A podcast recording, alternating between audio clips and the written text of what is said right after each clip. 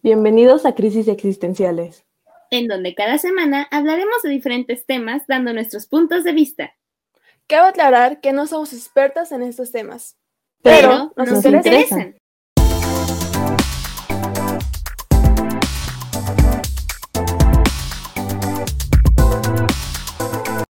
Hola a todos y bienvenidos al Reinado de Nix en un tour guiado por nosotras, sus co-conductoras de crisis existenciales durante estas próximas fechas de terror y misterio. Yo soy DJ. Yo soy Alex. Y yo soy Liz. Lo prometimos y aquí estamos en un nuevo especial. ¡Woo! Y bueno, en esta ocasión vamos a empezar con una pequeña competencia que seguro la van a ver por el título del episodio. Y vamos a nombrar a diferentes monstruos y discutiremos para ver quién es el monstruo más terrorífico. Vamos a empezar por uno que de seguro si son fans de Harry Potter o vieron por lo menos la segunda película o leyeron el libro, van a saber de qué voy a hablar. Y es el basilisco.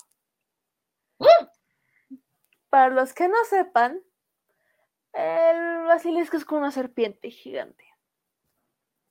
Tiene un veneno que es bastante potente y que también su aliento y su siseo pueden ser fatales.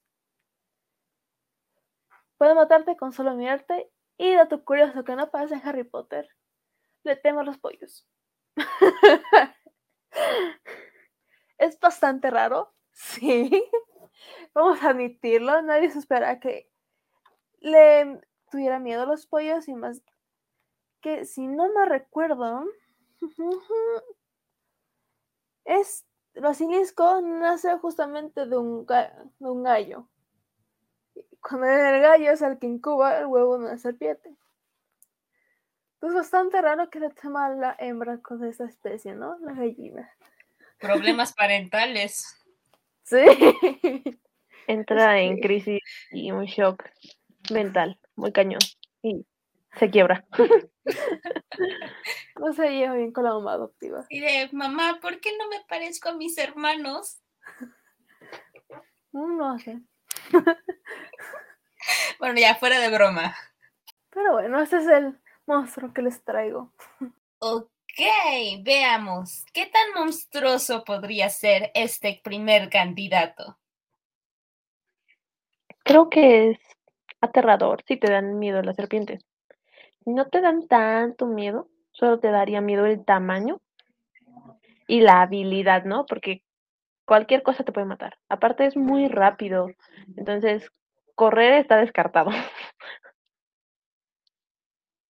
creo que creo que es un buen monstruo. Mm, ok. Bueno, la verdad, si te soy sincera, a mí me dices que me presentas una serpiente gigante, yo de plano me quedo en shock. No me muevo y seguro me mata en cualquier momento. Personal sería demasiado, demasiado aterrador. Mm, menos Pero... que cargues siempre contigo un espejo, como Hermione. Podrías quedarte solamente petrificado. Bueno, así no es muy buena idea. No, o sea, y aparte no lo puedes mirar. Vamos a jugar a la gallinita ciega. Y es chiste por de dónde viene. Sí, cierto. No más. Pregunta, si te llevaras un gallo a la pelea, ¿tendrías más probabilidades de supervivencia? De hecho, se supone que lo único que lo va a matar es la nutria, creo. Deje de checo. ¿Escuché mal? ¿Dijiste que lo que puede matarlo es una nutria? Yo escuché lo mismo. No. Si no me equivoco de animal. Eh, como Dreyhammer. Casi lo mismo. Y esta es la única criatura que puede matar un basilisco gracias a su potente falto. No sé cómo sería la batalla, pero ahí está. No, no, no lo entiendo. Yo no ubico. Si este concurso tuviera categorías, este entraría entre las criaturas más extrañas. En debilidades y en ataques y en mera existencia. Sí. Estoy de acuerdo. Bueno, de hecho hay uno similar. Pero ese sale de cuando un cepo o una serpiente incuba el huevo de un gallo. O sea, al contrario. y estaba más raro, pero bueno, vamos a seguir con En el primera siguiente. cosa, paréntesis antes de continuar, ¿cómo rayos un gallo va a sobrevivir en un nido de serpiente? ¿Qué tal si se lo roba? Te confundes, tú como mamá de serpiente dices, ah, este huevo es mío. No, pero cuando salga no se lo comerían. Los bebés necesitan comer. Pues sí, pero eso es un detalle que se omite. Milagros de la existencia. sí. Pero bueno, el siguiente que vamos a mencionar, yo creo que podríamos empezar con uno que estuve conversando con Liz hace poco y es nuestro querido zombie. Las manos que se elevan en los cementerios y que tenemos el debate, ¿van lento o van rápido? Dependiendo de en qué universo te encuentres. En fin.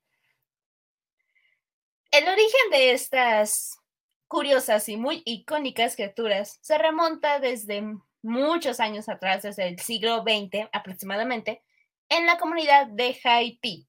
Debido a la gran cultura budista y de hechicería, se decía que los zombies eran justo eso, personas que eran hechizadas, que al morir los brujos los levantaban y servían de esclavos.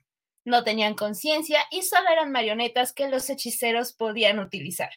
Esta idea se llevó a la pantalla grande de Estados Unidos y a la gran literatura de ficción y finalmente se fue moldeando hasta llegar a lo que normalmente conocemos como zombies que vienen de un virus, un hechizo o simplemente por alguna cosa extraña del mundo, con sus distintas características. Y dato curioso, ¿por qué los zombies persiguen a los humanos? Pues porque uno de los escritores que estaba investigando cerca de estas islas y citó en uno de sus libros, la carne humana sabe como carne de ternera. Un mito es que posiblemente de ahí viene la idea de que los zombies busquen a los humanos como comida. ¿Opiniones, mis queridos miembros del jurado? La ternera es buena. Sí, pero que las carne humana sabe igual que eso. Está medio creepy. Mira, yo no quiero tener que descubrirlo. ¿Cómo lo supo? Pues por lo que estuve ahí investigando, Haití era una comunidad muy, muy, muy sangrienta. Entonces, No, sí, sí. no es imposible. En fin. Yo Bueno, volviendo al zombie, creo que es un gran, gran monstruo, ¿no? Porque ahorita está muy choteado. Sí. Pero, si lo analizamos, esa cosa te persigue y tú tienes que correr y te va a morder y con eso te infecta, ¿sabes? Entonces tienes que tener mucho cuidado con sus fauces. No tanto como con el basilisco, porque el basilisco obviamente es más rápido que tú. Aquí solamente es como estrategia, habilidad tuya física y que no te encuentres con un montón, con una horda, porque ahí sí valiste. Mm, cierto, dependiendo de cualquier característica, ya sea que vayan lento o rápido, te encuentras con una horda y ya valiste. Apocalipsis. Uh.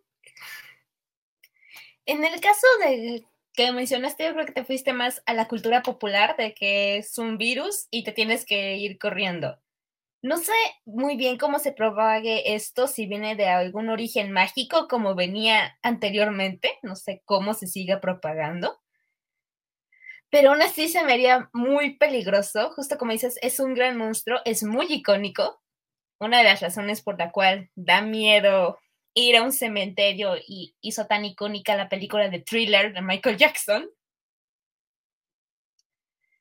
Sería un gran ejemplo. No sé si sería el más terrorífico que tengamos en la lista, pero sin duda alguna es uno de los pilares de nuestra fiesta de Halloween. Y aquí podemos poner la cancioncita para bailar, por favor. Eh, Copyright. No por el copyright. Bueno, chicos, ustedes pónganse a bailar, prendan esa música y esa playlist. Que por cierto, aprovecho esta ocasión para que nos mencionen cuál va a ser su monstruo favorito y si tienen alguna canción favorita o película para estas fechas de terror y misterio. No olviden que por el momento también cuenta Día de Muertos, así que pueden explicarnos aquí en las redes sociales. Recuerden que en la descripción de cada episodio están todas nuestras redes. Chao, cortando el corte comercial.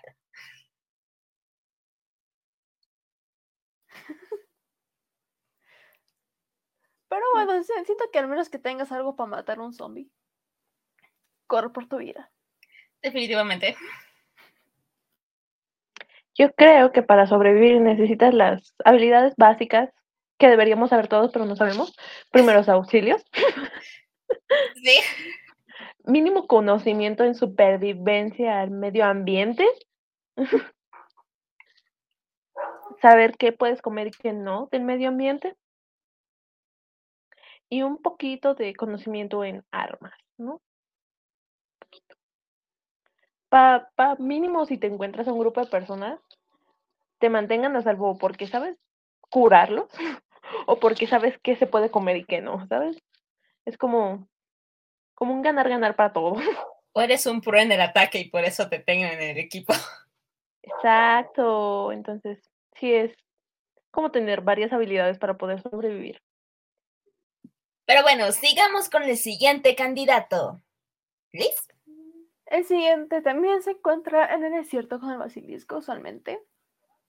Y es la quimera. Esta cuenta con patas delanteras, los hombros y la cabeza de un león, el cuerpo de una cabra con una cabeza de cabra en el lomo, así es, dos cabezas, por ahora, y la cola de dragón con la cabeza de una serpiente en el extremo, así que unos tres cabezas. Ahora, hay que decir que hay varias representaciones de la quimera. Así es que le pueden poner hasta las de dragón. Depende de la mitología. Pero es de las más, este, de las más peligrosas porque usualmente no van a quedar nada de ti. Además de que en otras representaciones la cola de dragón con cabeza de serpiente la cambian con lo que es una cola de escorpión que se puede ver en Percy Jackson, si no me recuerdo, en el segundo libro. y como vimos en ese libro, es bastante, es bastante letal. Y como tiene patas el león, simplemente ya estás muerto. Un león corre más rápido que tú. De cómo decida matarte es otra cosa. Ya valiste. No sobrevivo en clase de educación física. No voy a sobrevivir a ningún monstruo de esta lista. Por dos. Sí, casi el 99% de la humanidad no sobreviviría a esta lista. Creo que aún más después de esta pandemia. Y es que eso de hacer ejercicio por voluntad propia no es algo que se nos dé mucho. No, ni siquiera que nos impongan, pero nos estamos yendo mucho de tema. Ay, en primer lugar, no sobrevives si no corres. En segundo lugar, no tiene alguna debilidad, porque si no tiene alguna debilidad que podamos usar, dudo que tenga yo una oportunidad. Pues no dice aquí como debi- debilidades. Lo único que dice es que fue asesinado por el héroe Belerofonte. Mito griego. ¿Cómo le hizo? No sé, no me sé el mito. Uh, O Percy Jackson y tiene una habilidad muy buena con la espada para poder asesinarlo. O mejor, tú eres un ejército y ver que le disparan. También, también. sí. oh, sí. No, no hay forma de sobrevivir. No. Le doy más puntos en primera porque no es un monstruo a lo mejor tan icónico y por lo tanto no es tan bien conocido. Así que al verlo te va a dar un ataque de pánico nada más ubicarlo. Y al no conocerlo no vas a Un saber ni qué infarto. hacer. O un Qué infarto. buena forma de morir sin que te mate, que te dé un infarto. Eso sería buena idea. Bueno, también sería la culpa de la quimera, ¿no? Pero Pero ya no te masticó. O Eh, vivo no. Muerto tal vez. Bueno, sí, pero ya no sufres tanto, ese es el punto. Sufres, pero ya no demasiado. No sufres la digestión. Ni nada extra. Mm, no sé qué calificación darle en mi lista, pero definitivamente no me lo quiero encontrar.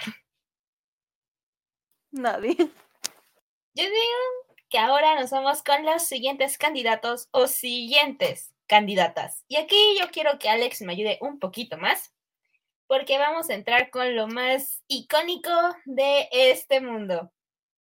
Las temibles brujas. ¿Qué tipo de bruja? ¿Buena, mala? En general, Ah, ok.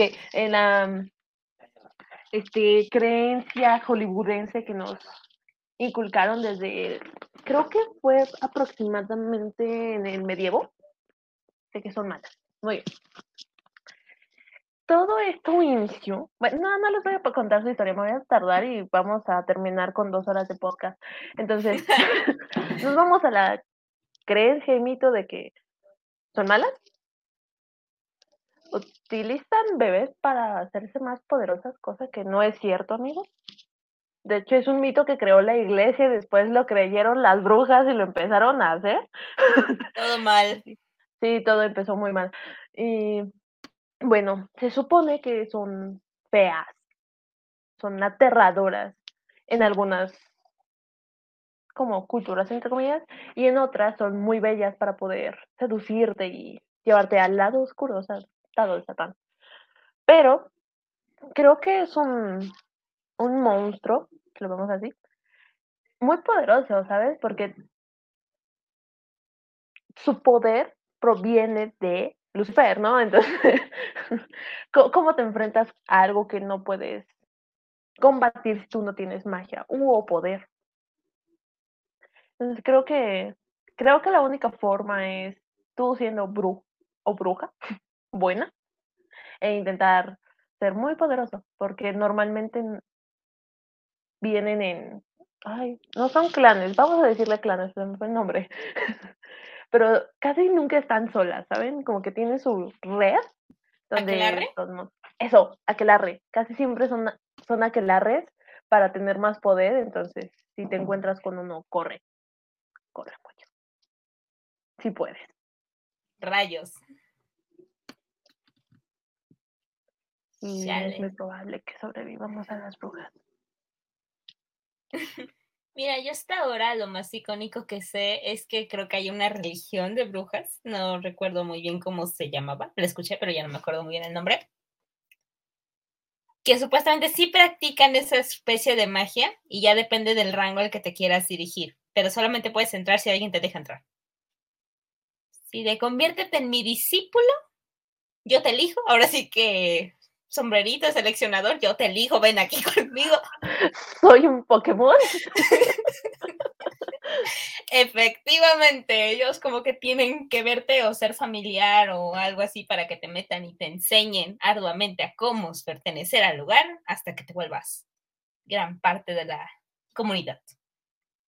No sé ustedes, pero suena un poco a secta. Es una secta, pero es una, la religión más cercana a la que tienen actualmente registros de brujería, por eso la menciono. Y ahora, en el concepto de ser terrorífica, en cualquier lado yo creo que es terrorífica. Preferiría encontrarme a una bruja que se vea fea, pero que sea bien buena onda. A encontrarme de esas tétricas que tienen sus trajes así todas raras, súper hermosas, que te van a matar nada más con verte. No, gracias. Uy, sí. Para que más o menos vean como brujas en los 1800, como por esa época, vean la película de Witch, interpretada por, ay, se fue el nombre de, la, de esta mujer. Es una gran actriz, pero es impresionante cómo te maneja el suspenso y la trama de la bruja sin verla hasta como por mediados de la película. Ahorita les digo. Mm, ¿Tu opinión, Liz, acerca de esta criatura, persona, monstruo? Esperemos que sea buena onda. y que no la hagamos enojar, porque si no ya valimos. Sí, por favor. Mira, en Mientras, ese espérate, mientras no sacan una bala, a bala que ahora, estamos bien. Sí. O un cruce o algo así.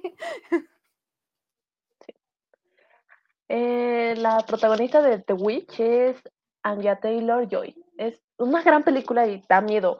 Y te maneja un poco bien el, el trama de la bruja mala. y ya no quiero entrar a un bosque en un muy buen tiempo, ¿sabes? Ya luego mencionaremos lugares más peligrosos para pasar estos lugares, pero en fin. Sí, Pero en fin, ¿en qué nos vamos? Yo creo que aquí un punto que tengo, no sé si sea verdad, Alex, pero si no te metes con ellas, no te hace nada. básicamente. Es como los seres humanos, digámoslo así, de si tú no te metes, no te hace nada, pero como hay buenos, hay malas, ahí está Entonces yo creo que es terrorífica, pero estamos más a salvo con ellas, en cierta forma. Oh my god. Particular. En fin. Oh, muy bien, continuamos con la lista. El siguiente monstruo es la mandrágora. Esta vive en las junglas y áreas pantanosas de la India y la antigua Persia. Tiene un cuerpo y patas de león como la quimera, pero tiene cabeza de hombre y en algunos casos de mujer, pero es más peligroso.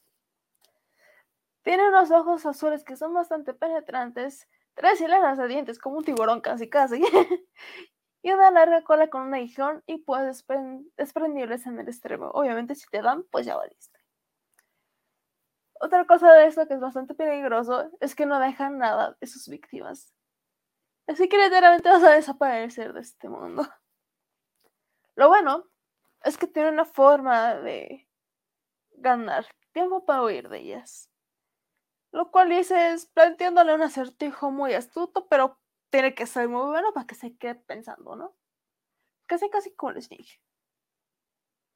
Y la razón por la que si tiene cabeza de mujer es más peligrosa es porque obviamente atrae a los hombres y como se supone que es una mujer hermosa,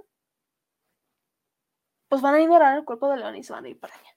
Duda, ¿no la mandrágora es la que sacas de tu bonita maceta y empieza a gritar en Harry Potter?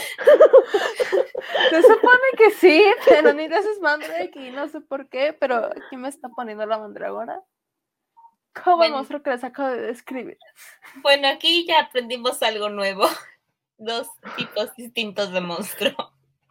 Depende de la mitología. De hecho, porque si es la de Harry Potter, grita muy feo. No la saquen de la tierra. Mira, yo ya me imaginé, por lo que mencionó Liz, una situación de alguna serie de fantasía de les mandamos a matar a alguna mandrágora. Ah, es una planta, si puedo, llevo mis tampones de oído y resulta que te sale esa cosa macabra. Sería bastante divertido. Algo que le pasaría a un semidios. Seguramente. Percy sin la nave. Uy, sí.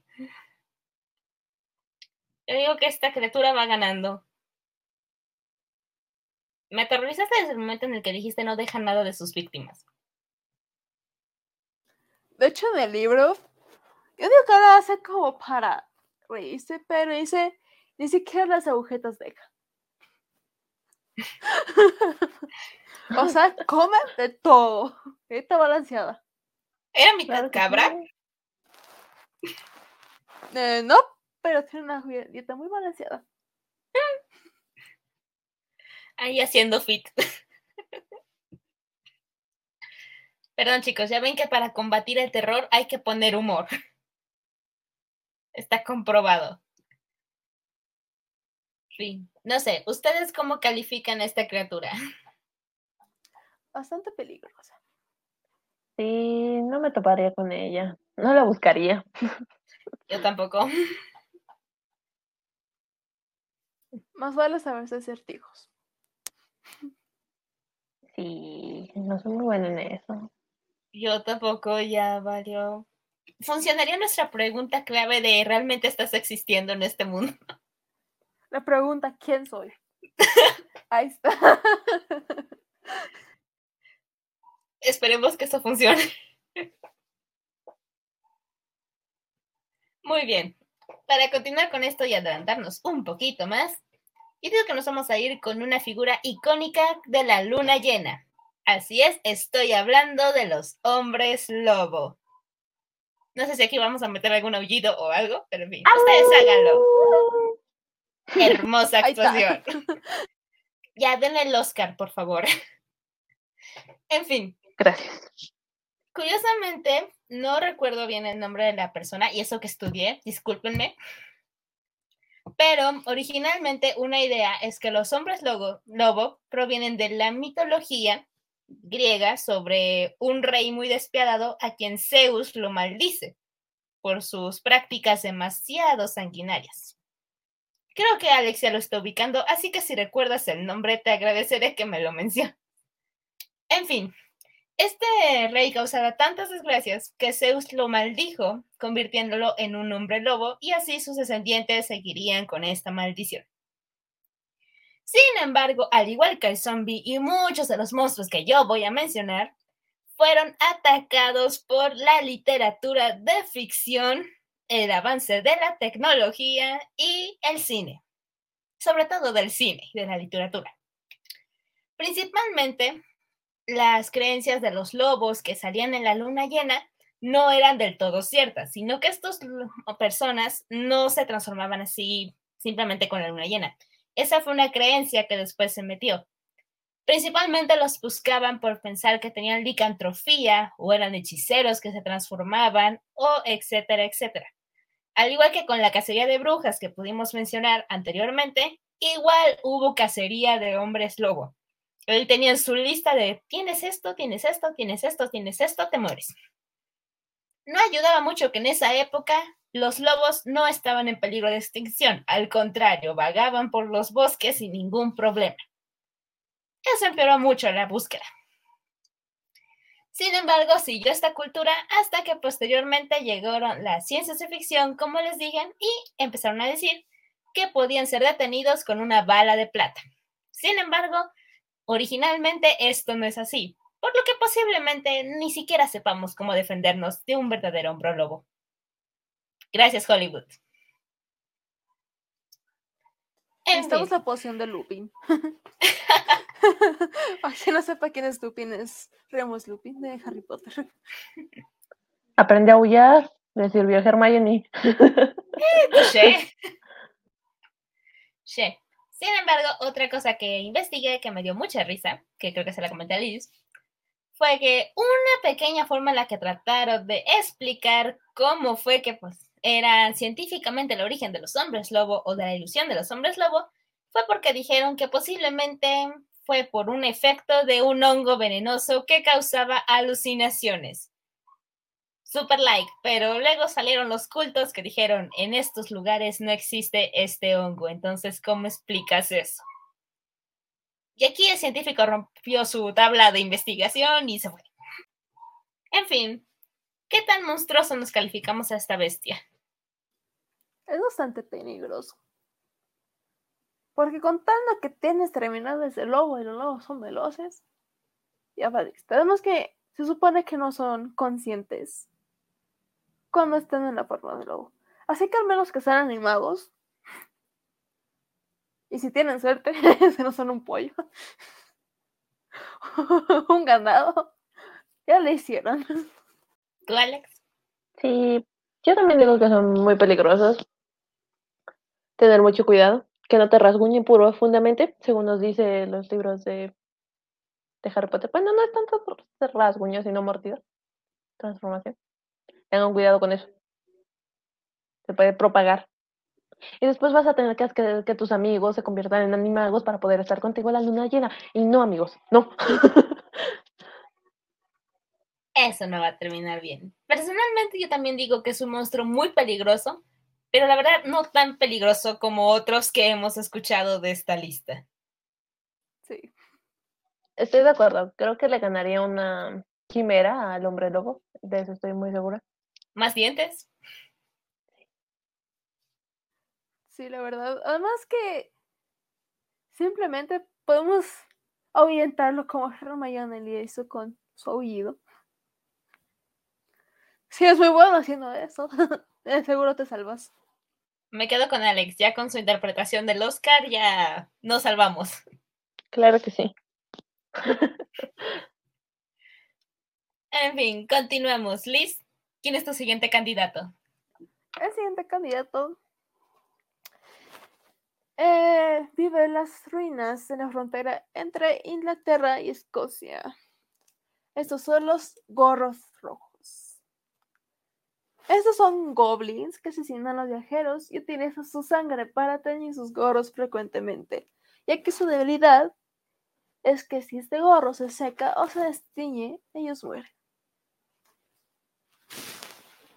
Lo malo es que son bastante, aunque o sea, parecen delgados, unos alfeñiques casi casi, pero corren tan, rápido como el viento y tienen garras como tenaces para atraparte y desgarrarte.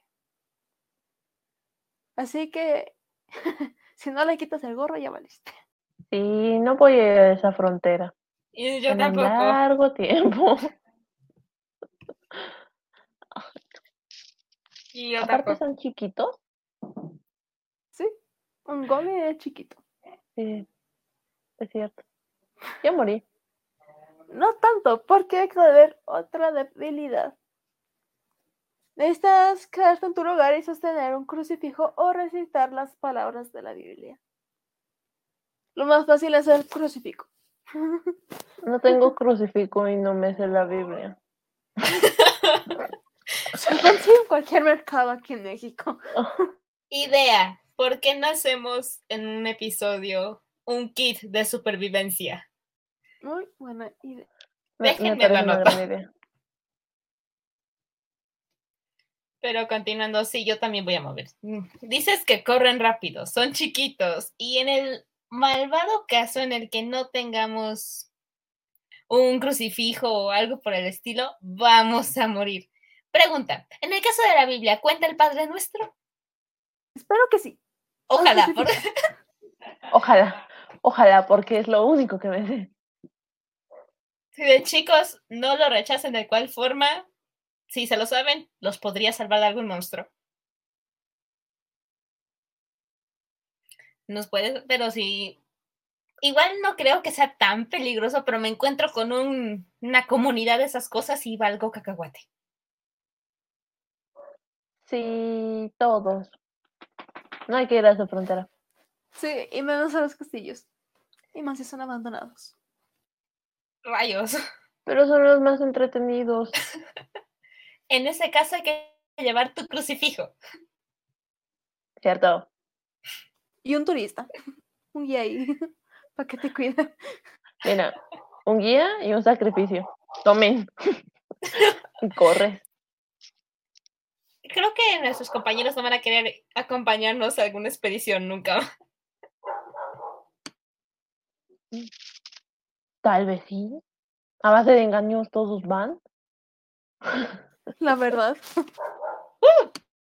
Bueno, yo voy a cerrar con uno de los monstruos igual más icónicos y seguramente imagino que es el disfraz que más se repite, aparte de otro, que seguramente van a pensar.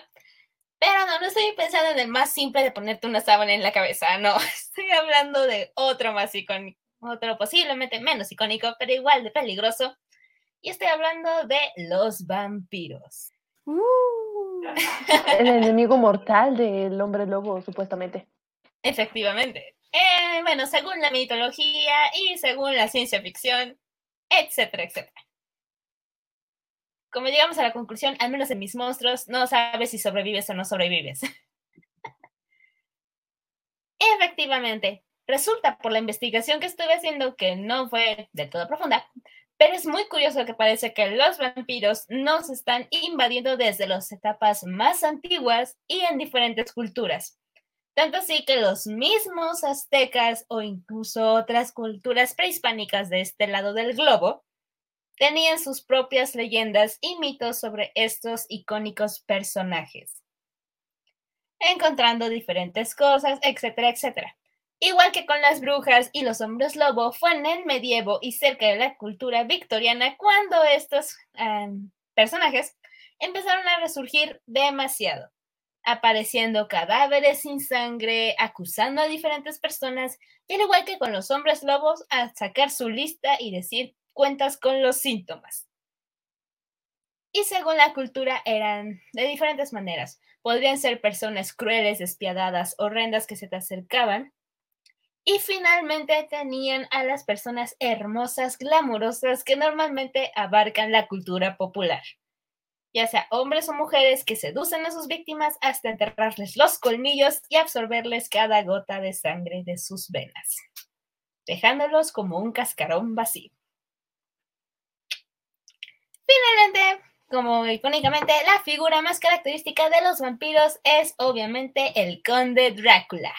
Y al igual, para terminar con la investigación, con, al igual que con los hombres lobo, se surgió sus debilidades diciendo que venían de los crucifijos, el ajo, pero especialmente de la luz del sol. se supone que es la luz del sol porque son criaturas, perdón, nacidas de la oscuridad y la maldad y todo eso, ¿no?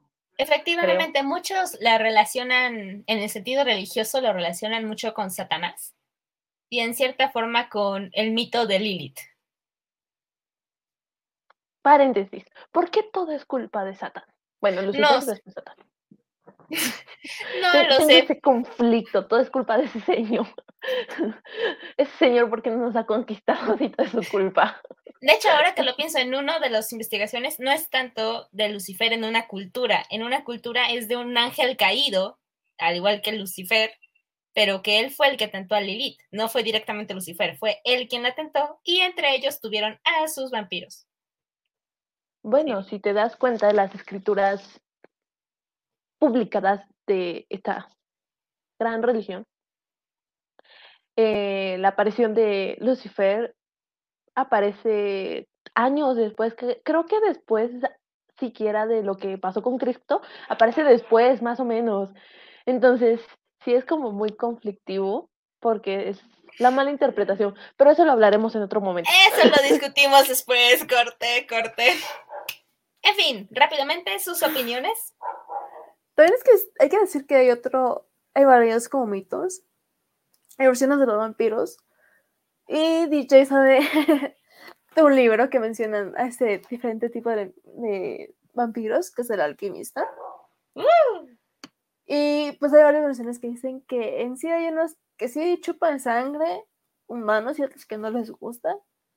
Y esas que otras dicen que simplemente la chupan porque no tienen en sí vida y es como lo único que los hace sentir vivos.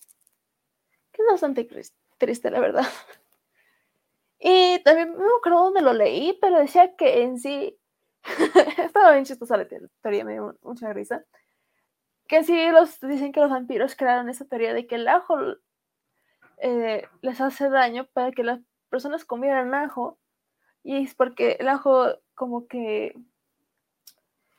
diluye la sangre, así decirlo, la hace menos espesa, para que los vampiros lo pudieran comer como tranquilidad. Lo ven, ni siquiera sabemos cómo sobrevivir a los monstruos. De nuevo, gracias Hollywood. Aunque algo que más o menos dice es que si le das una estaca en el corazón, pues ya, ¿no?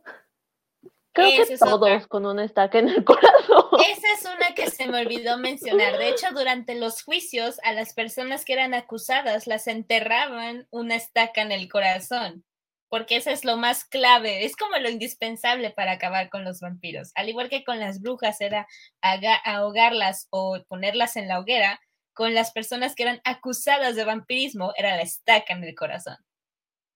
Estábamos locos, el humano es loco.